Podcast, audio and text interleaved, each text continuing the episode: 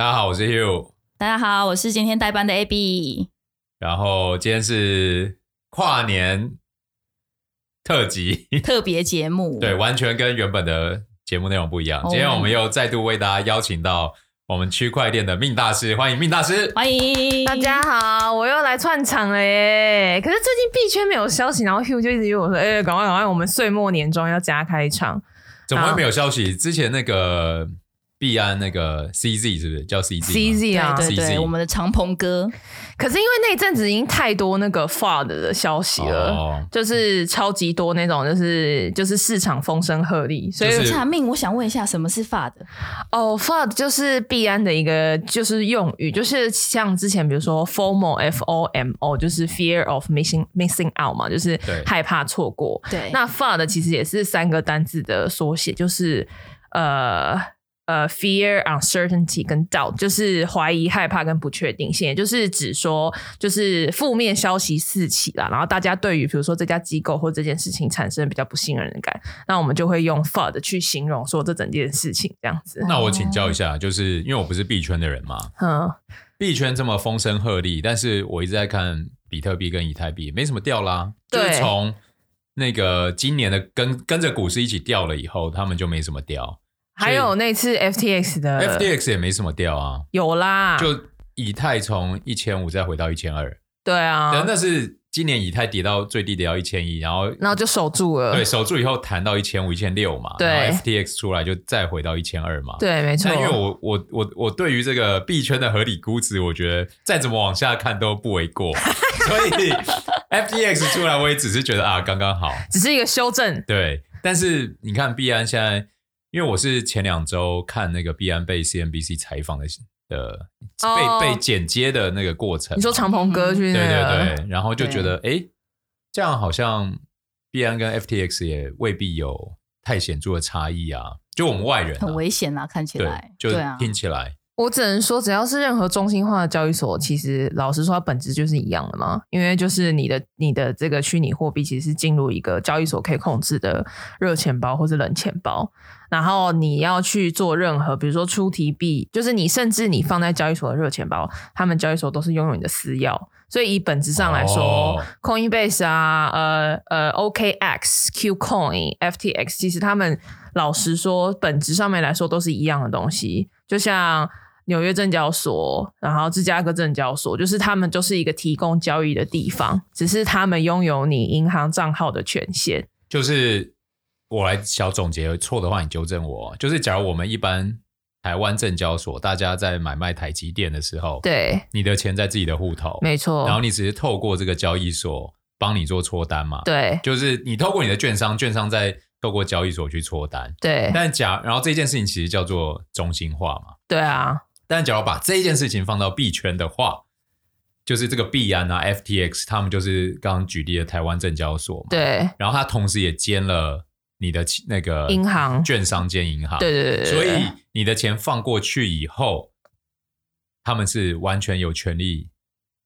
应该说他们有能力动用，有能力跟有权利去动用大家的资产。所以其实它就是一个呃交易所兼银行兼券商的一个角色。那这样说的话，是不是最安全还是要放在冷钱包里面？以技术上来说是啊，因为虽然冷钱包在链上还是有资料，就是你就是如果任何人知道你冷钱包的地址去链上查，嗯、他还是知道你的钱包里面有多少钱。但是因为你的私钥是写在晶片里面。它是用一个硬体的方式去保护你的私钥，所以基本上来说，你只要不要乱点一些什么钓鱼网站，然后去做 sign 的动作，基本上你的私钥都不会被人家知道。所以最常被盗的就是就是市场上最常被盗的，当然就是热钱包还有智能合约的地址去做这件事。因为之前我们有讨论过去中心化的交易所，其实基本上就是把币放在呃智能合约里面嘛。去中心化的交易，比如说 Uniswap 啊，或是一些之前太复杂了。之前有讲过，智能合约跟冷钱包跟热钱包有什么不一样？智能合约它就是一个运用程式嘛，然后是生活在，也不是生活在，就是跟热钱包其实有点类似，只是智能合约它可以去操作一些动作，就像一个简易的机器人，但它是存在在软体的 coding 程式语言内。那那个那个软体是在。我自己这个存户手里，还是是在交易所里面，还是是在链上的，在网际，就是在网域的任何就大家都看得到，大家都看得到。它如果是个开源的智能合约，就是大家都看得到。所以就是冷钱包，就是我自己，比如说可能有一个 USB 类似，然后我放在一个地址里面，对，然后我的密码在是在你的那个 USB 的晶片里面的晶片里面，然后我自己记得，然后。对那个 USB 的晶片对上了，它才会让我领钱嘛。呃，就是基本上你中间也可以不用去做输入密码的动作，因为基本上你在做 sign，sign 就是我们所之前有讲过，就是认证这个步骤的时候，去银行签名一样。对，他就会去认证你晶片里面的私钥，然后你他就知道，他就知道，他就 validate 知道说，哦，就是这个私钥是跟我的那个地址是吻合的，你然后你才可以做交易的动作。就我们把它想象，就是我们在。这个宇宙，我们就选了一颗星星，嗯，然后我就说哦，这颗是我要的地址，对，然后我就拿了一个私钥，对，星星的一角之类的，对，然后对了以后，这个星星我存了很多的虚拟币在里面，对，那我就把星星一角就变钥匙，然后就变成我的那个 USB 嘛，对对对对，那所以我只要每次做任何事。到电脑上网，对，它一对到说哦，这是这一角，你做交易的时候，你有送出 request。就是哦，我今天要做交易，那这件事情会不会有风险？所以你刚刚有讲说不要去什么钓鱼网站。这件事情的风险就是在于，因为你的晶片里面有记载你的私钥，对，所以很多的人是会用一些钓鱼网站，对，或是一些就是假的那个星星的一角骗走。对对对对对，因为因为因为他在，因为他要怎么骗，就是他中间一定要做一个 sign 的动作，就是签署，就是就是授权的意思。那他会透过这个动作去窃取你私钥里面的。呃呃，那个冷钱包里面的私钥的地的的的那一串，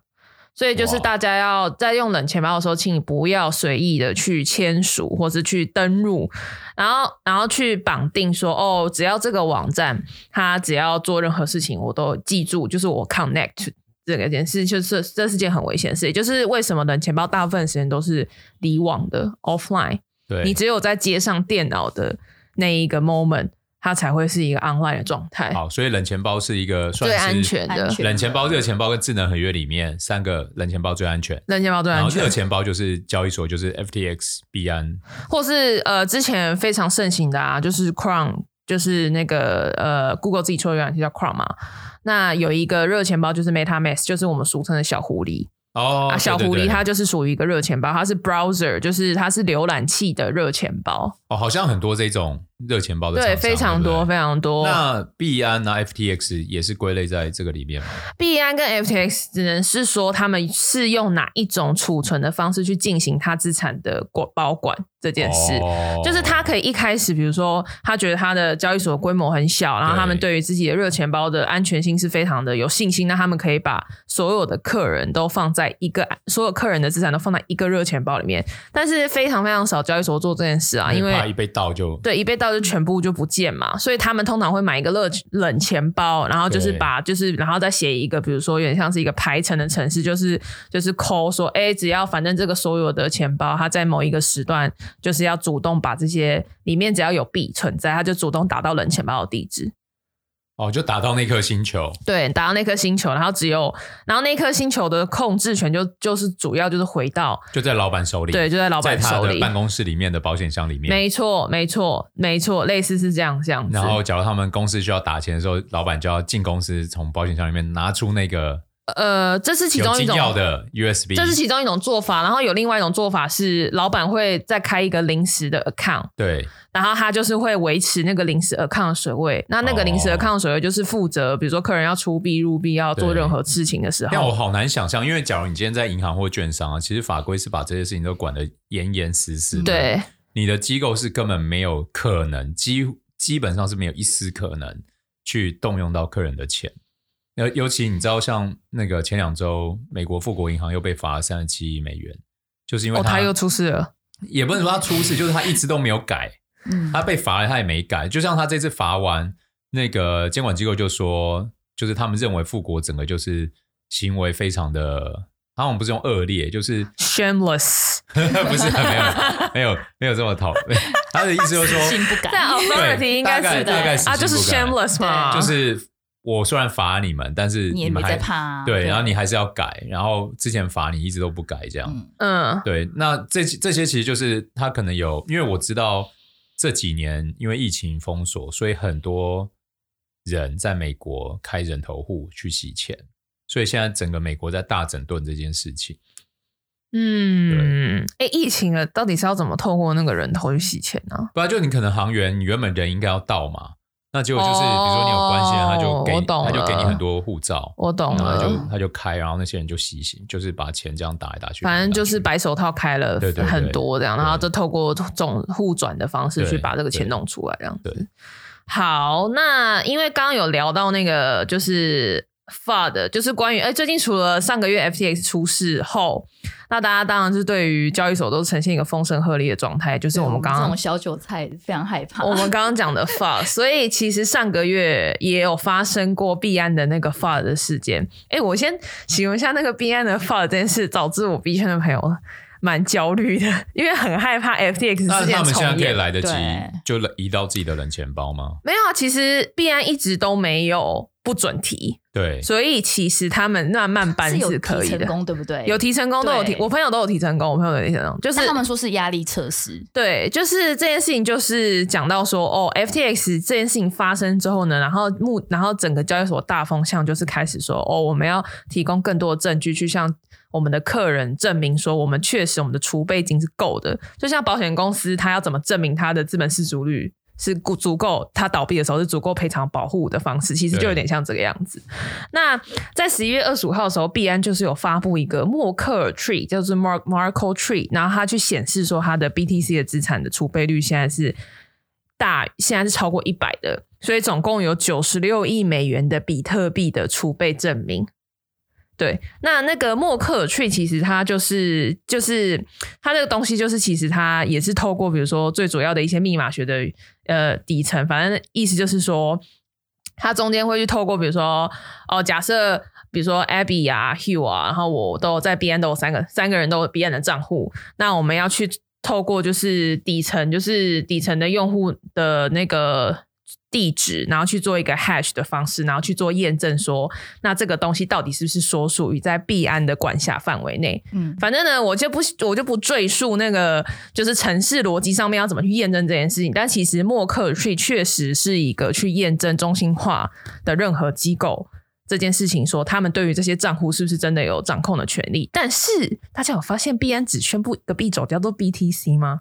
所以我们平常很耳闻的。比如说 ETH 啊、USDT 啊，然后 BUSD 啊，就是币安自己发行的稳定币，其实目前也还没有这些验证的功能。那他当然在这个新闻稿是说，哦，我们会请一个第三方的财务机构，就像公司要怎么去证明自己的今年的财务是没有问题，当然就是找第三方的会计师事务所来做这件事。让我打岔一下，我问一下，嗯、所以。他做了比特币的默克尔数的验证，对，但他剩下其他所有的币都还没有验证，对，还没。那我那我再问一下，既然他现在可以领，那为什么大家不先领出来？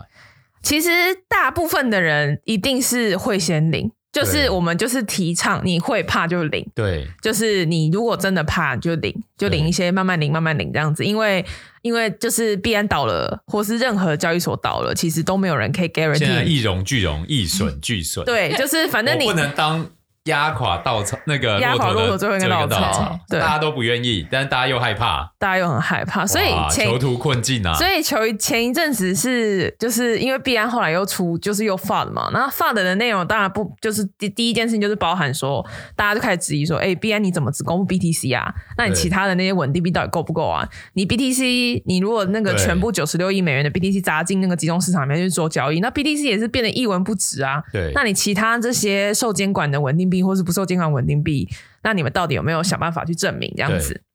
那当然，币安的说法是，其实现在交易所最先做的两件事，诶、欸，三件事情，就是第一件事情是我先公布我交易所底下专门拿来储备的热钱包地址，你们拿这个地址去上网查，看里面到底有多少钱，这是第一件事情。Okay. 所以币安那个时候第一时间是有公布这个网站。那这样其实不就已经算能验，就是让大家放心了吗？这是第一个放心的点，那第二个放心的点就是，啊、好，你我每个 tree 每每棵树，我告诉你说这些用户的钱我都放到哪里，对，验证我是有权，我是有这个呃，我是有这个能力的，保管这些，我是有这个能力去挪动这些钱的，这是第二件事情。但是当然大家就会质疑说，哎，你毕竟我们之前讲过，就是区块链是一个 trustless 去中心化的过程，所以去中心化的原理，所以你要怎么证明这些钱包确实是你可以拥有，确实你拥有私钥，然后可以做交易呢？你有懂吗？就是你在 KYC 的过程，你要怎么去？就像银行账户，你要怎么确保？你要怎么去告诉大家这个银行账户是你的？也就是这个银行账户有帮有绑定，这是你的名字吗？但大家就会说，哦，那你可能就是随便假造啊，或是你去链上随便抓一个地址来啊，然后去证明你的这个储备金嘛。对啊。所以他们现在就使出第三招，就是好，你们都不信，我找一个第三方的来，然后他们去验证，他们去 verify 说，哦，这些地址都是我的。然后第二件事情是，这些地址里面的钱也是够的。所以币安前一阵子就找了一个非常大的国际的会计师事务所，叫做 Marzars。嗯，对，然后他就是通过，就是他有去认证说，哎，因为币安有公布冷钱包，币安有做任何这些没可数这些事情，所以其实 Mazars 的审计结果是说，币安公布的资产其实并没有偏差，他控制链上比特币的资产确实超过了这个平台的负债，也就是说超过了用户在里面放的钱。那，那这样不就？听起来蛮安心的。对啊，对啊，听到这里我就觉得事情落幕了。OK、没错，还是又有什么？长鹏哥样想的。还是有什么我不知道的事情？强鹏哥也是这样想的。对啊，我我我已经有足够存户要领的钱的资产证明啦。资产 OK，他也没有挡你提币哦，都没有哦。然后也就是都有任何事情，结果就在是就是这个十二月八号公一公布完之后，隔了一个礼拜，对，就是 Mazars 就突然出来说：“哎，那个我们现在已经。”暂停帮币安做加密储备的审计了。啊！哇，落井下石，他就说：“哎、欸，很大的问题。”突然我们暂停，因为他其实是世界第十一大的这个国际会计师事务所嘛，马扎尔其实很大的。这时候提醒听众朋友们，就是只要大家在投一家股票啊，第一个就先看他最近有没有换会计师事务所，有没有换那个财务长。对啊、哦，这几个角色有没有换？通常有换就是 有点危险，有点问题，就可能有问题，不是不是一定有问题。嗯、对对对，所以他就是 Mazars 就突然发声明说，我暂停跟所有全球加密货币的客户合作，包含 Crypto.com、KuCoin、Binance。所以先前币安的这些中中心化交易所的说明，这些通过已经通过这个 Mazars 审计，但是 Mazars 现在是已经将官网他是不认了吗？他把官网的这些连接取消了，所以现在大家。都看不上，然后这件事就是 FUD 的起点。这就是大家星星之火足以燎原。刚刚以为是据点，没想到对。是起点。星星之火足以燎原，这件事情就引发了，就是大家开始对。于币安的恐慌，就是哎干，怎么会有一个就是十一大会计师说，哎，你不是才说没问题吗？那当然，CZ 当然就是有上 Twitter，因为 Twitter 就是我们去那个区块链的那个算是什么？大会堂、大会堂、大会堂。当然他就讲说，哦，什么链上记录是更可靠的东西，我们现在没有，就是我。我们有没克数？对，有这个没有 Mazars 有没有 Mazars 这件事情对我们的这个储备的事实，你的热钱包、你的地址看得出来有这么多钱，不是应该没问题吗？没我我我是以好好奇，我是以为会没问题啊。大家都是这样想啊，但是因为因为毕竟这件事情就是真的没问题的话。Mazars 应该不会离开。对，然后再加上是因为谁都不是币圈李昌钰，所以谁可以去保证 李昌钰？币圈李昌钰都出现了，所以谁可以去保证说这些冷钱包真的是币安的呢？那大家当然都会怕嘛。哦、所以币安那一阵子就，我记得好像是有超过，我记得好像一天就提了大概九亿美金吧。那一天的净流出，每一天都是这样。每一天都是这样的方式。Oh. 那当然，因为就是因为市呃市场上传的沸沸扬扬，那 CD 当然也有出来澄清嘛，说哎我们怎么样啊？我们是没有问题的。然后我们也非常乐看这个这个这个这个结果，因为我们就当做我们自己必然的压抑测试。但是因为还是基于比如说谣言止于智者的心态，那他们还是在十二月二十二号发出一个公开的公开的文去反映，去反就是去去 fight back 说这些 FUD 在市场上流行传的这些 FUD，其实我们必然都有相当大的解释，然后他就直接直球对决，发了一个公关稿这样子。那公关稿的内容其实当然就是，当然他就讲说，哎，这是一个压力测试。那如果这个压力测试过了，我们就会赢得更多客人的、更多用户的信任。其实呢，必然一直都有 FUD 这些传言。那比如不管是用户的资产安全、财务状况、什么司法调查这件事情，其实都是很多媒体曝光的焦点。但是因为基于公开透明的原则，币安他会就是逐一回应。第一件事情当然就是有市场上有人说那个 USDC 短暂的出现了停止提现的问题，就是 USDC USDC 不是是高盛担保的吗？对，但是因为毕竟就是你，我刚刚讲过，你在中心化的交易所里面有存钱嘛，所以你任何提币的动作都是要经过中心化的人去验证，他才会把钱放给你。对，那币安确实在。呃，短暂的时间内，他有他有提，他有他有暂停说，哎，USDC 现在暂停停币。对，那然后他就回应说，啊，为什么 USDC 是不够提？我可不可以想象，就是高盛觉得我不要提供那么多 USDC 给你这个交易所吗？可是因为 USDC 它发行的数量当然是由高盛决定，啊、但是流通在外的数量不是高盛，应该高盛就没办法管。对，高盛是没有办法管的，对对，所以他就有针对这件事情回应，就是说哦，因为他们平常的 USDC 啊，比如说 TUSD 这件事情，他们是一比一的自动转换成他们自己币安的稳定币，对，所以他们平台上并不存在 USDC。确实，币安交易所里面是没有任何币跟 USDC 的交易对，完全没有。我我看过，我有去找过。那大家为什么不换 USDT 就好？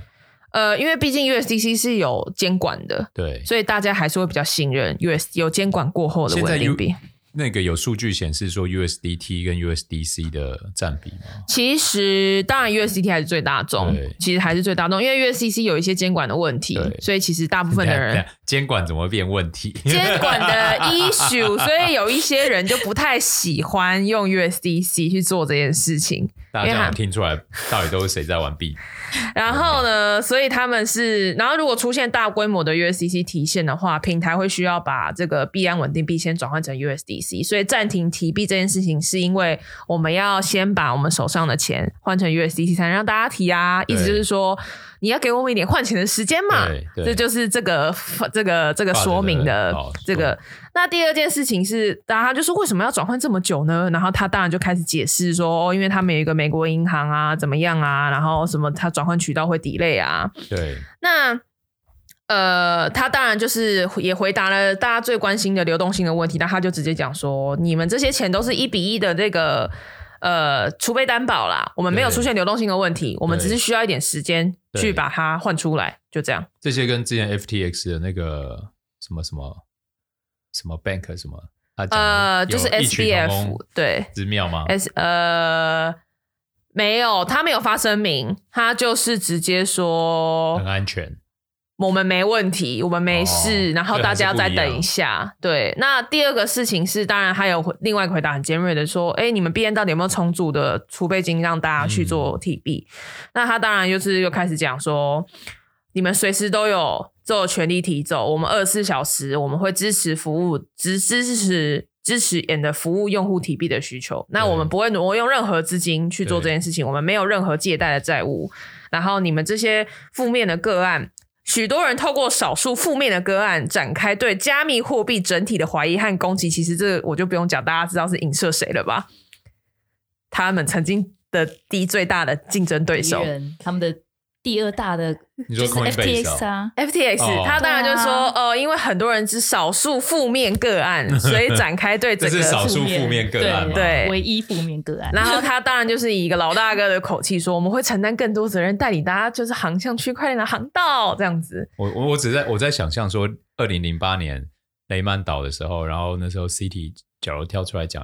类似的话，大家会不会鸟？不会鸟啊，不会鸟啊，真的不会鸟啊，那不会鸟，怕爆。然后再来第三个，他当然就是回应为什么 Mars 不跟他们合作了嘛。对，那他当然第一件事情是讲说啊，不要说了，Mars 不跟币安呢，Mars 不跟任何加密货币交易所，不是我们币安的问题，所以他是站，所以他是不跟任何。大家大家一定会想象说，就是因为他来帮你们集集合以后，才决定不跟大家。那大家当然会有自然的联想嘛，啊、因为因为连第最大的都这样了，对他当然就会有自大，就是会有一个这样子很直觉性的联想是很正常的。那他当然也不也，他也只能就是没有办法正面回应嘛。那当然就只能讲说，哦，因为区块链是一个非常崭新的区域啊，我们还是很愿意这样就是配合这些验证服务的公司，正在积极沟通中。我相信很快就会有新的进展，所以他其实就是打擦边球了，就是不正面回应 Mazars 这件事情。哦，但是他当然就是不断的重申，我们的储备金的准备率是够的，这样子。那当然，第四个就是关于为什么只推出 BTC 的验证。那当然，最后他是说，BTC 只是其中一第一步，那它这是一个起点。对，那他们第二批的资产储备验证要上线了。对，所以随时欢迎大家去币安的官网去，就是找这个部分的验证机制这样子。对，然后第五个跟第六个，其实最大还有第二个 FUD 的星星之火助理燎原的第二个火点是在于，路透社其实有报道说，美国司法部对币安展开调查。哦，也就是他们在美国的这个。呃，即将要就是可能列入被告，或是有一些法律上的纠纷的问题，哦、所以这是我们这是第二个在社群平台上面变成 FUD 的起点。那就是看到司法介入调查，司法介入调查，然后司法怎么样？司法怎么样？那当然，必案也是正面回击说，其实媒体也不是第一次有这些报道，每年都会有啊。然后虽然内部报道中的描述，例如什么庭外和解、内部有争议是有的模糊的空间。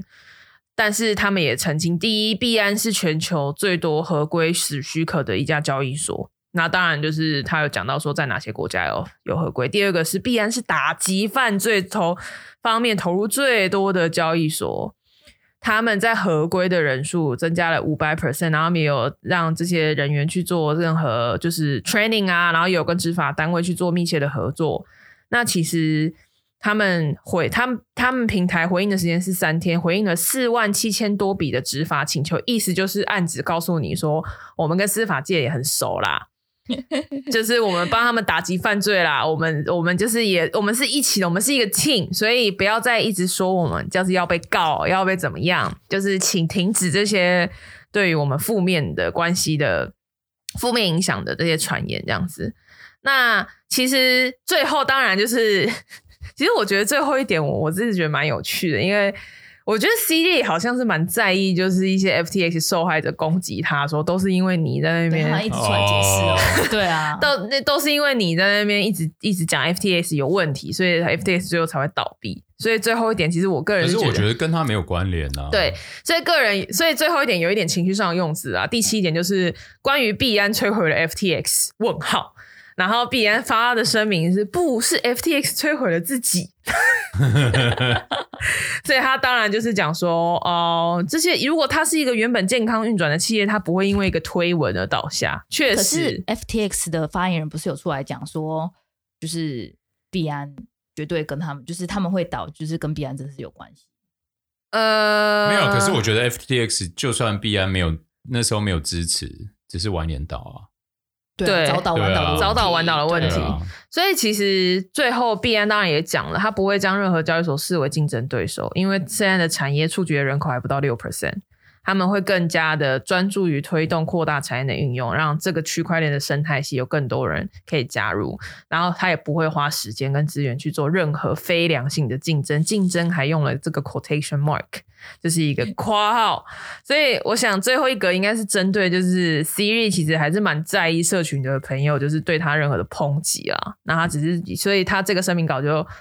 哇千字文，所以反正就是反应回应了很多。FUD 的传言，然后还有本身 FTX 受害者对 Siri 本身的攻击去做这件事情，但是我还是老话一句啦，就是区块链本身的发展是去中心化的思想，所以思想是 trustless，就是你不用相信，不需要相信任何人，你也不需要去用到你的信任，也不该相信，你也不该相信任何人，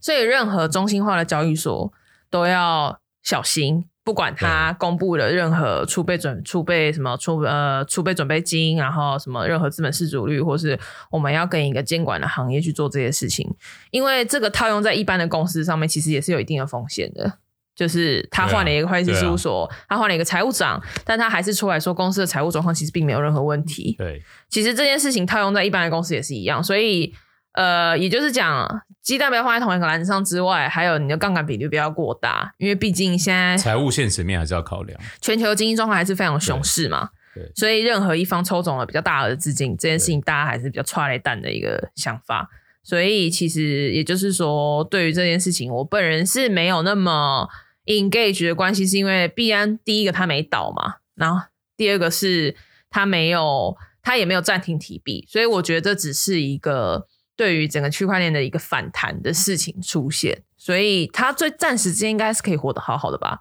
对，因为以我们这种币圈小白来看，他的那个压力测试过了，目前看起来是过了，心里就安很多。目前看起来是过了，哦、因为一直提那么多，呃、就是他每每天提，每天提，每天提。然后，因为我有你说大家每天提，大家每天提啊。那前一阵子也是每天提，因为币安的平台币是不是跌很多？很多啊，B N B N B 跌也非常多，我吓得要死。我觉得现在应该很难有任何币是涨得起来的吧？而且，而且我甚至就是我我一个业内的朋友，他们是在做那个合约交易。他们就直接讲说，币不涨没关系，但是流动性要有，波动性要有。但是它现在的状况是连波动性都很差哦，所以也跌不下去，跌不下去，上不来。那大家就是在同一个地方去做这件事情，那相对于这种交易型的产品，就是会。就很不利嘛。哇，BNB 跌了，今年跌了五十五趴。对，所以简单来说，大家还是钱。如果如果如果你还有币啦，建议你可以放冷钱包啦。然后要不然就是你赶快走法币途径回来，你至少大家好过年嘛。因为毕竟下个月就过年了，那你应该年前有一些资金上的需求。好，我简单为大家做一，你还是走回来。假如我有讲错，再提醒我。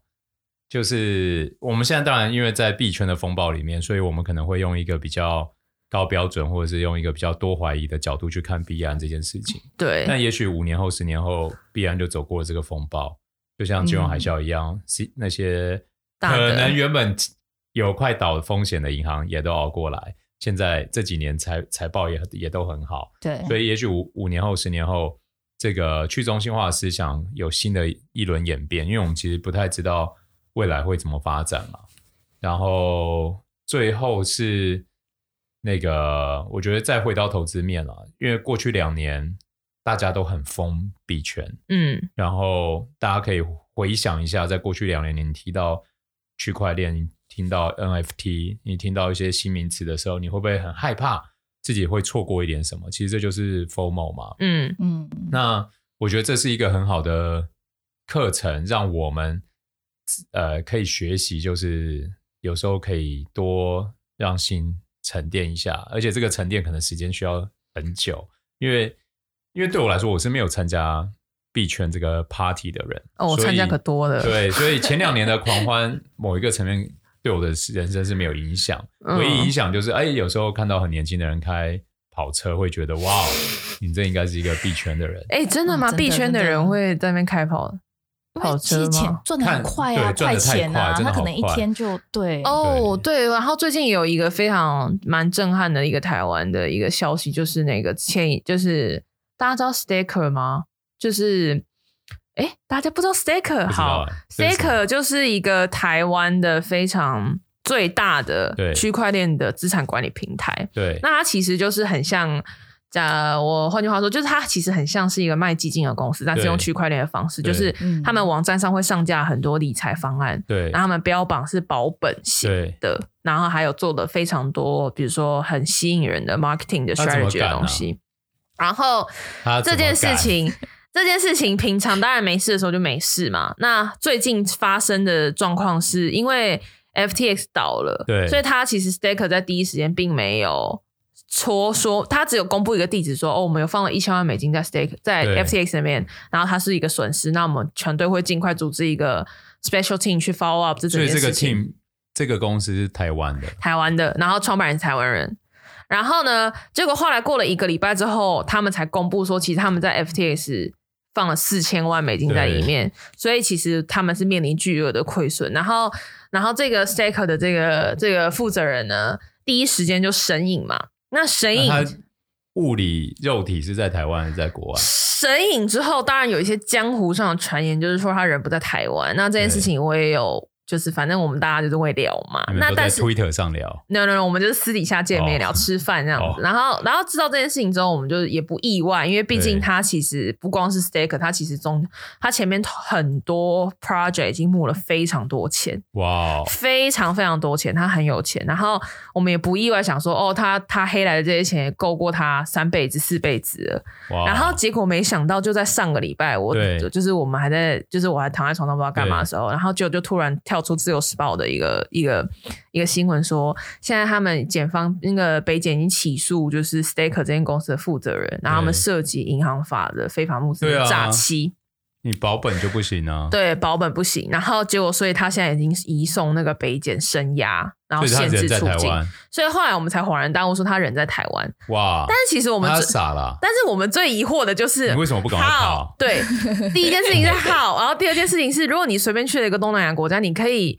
呃，你就生一个。三年五年，你可以那个啊，韭菜那个春风吹又生，然后再大割一波之类的，就是按照它的属性，嗯、应该是一个这样的方式嘛。那他也是有良知的，然后他有良知的，但其实我们并不是这样想啦。我们我们自己的我们自己的认知是，他回来他可能是我这是一个推测，这个这个只是一个推测哦，这是完全没有任何今天好八卦，今天从币安八卦起。就是我们认为，其实他神隐的那段时间，他是回来做一些公司上的账目上的明细，因为其实不不只是他，还有公司的所有高管全部被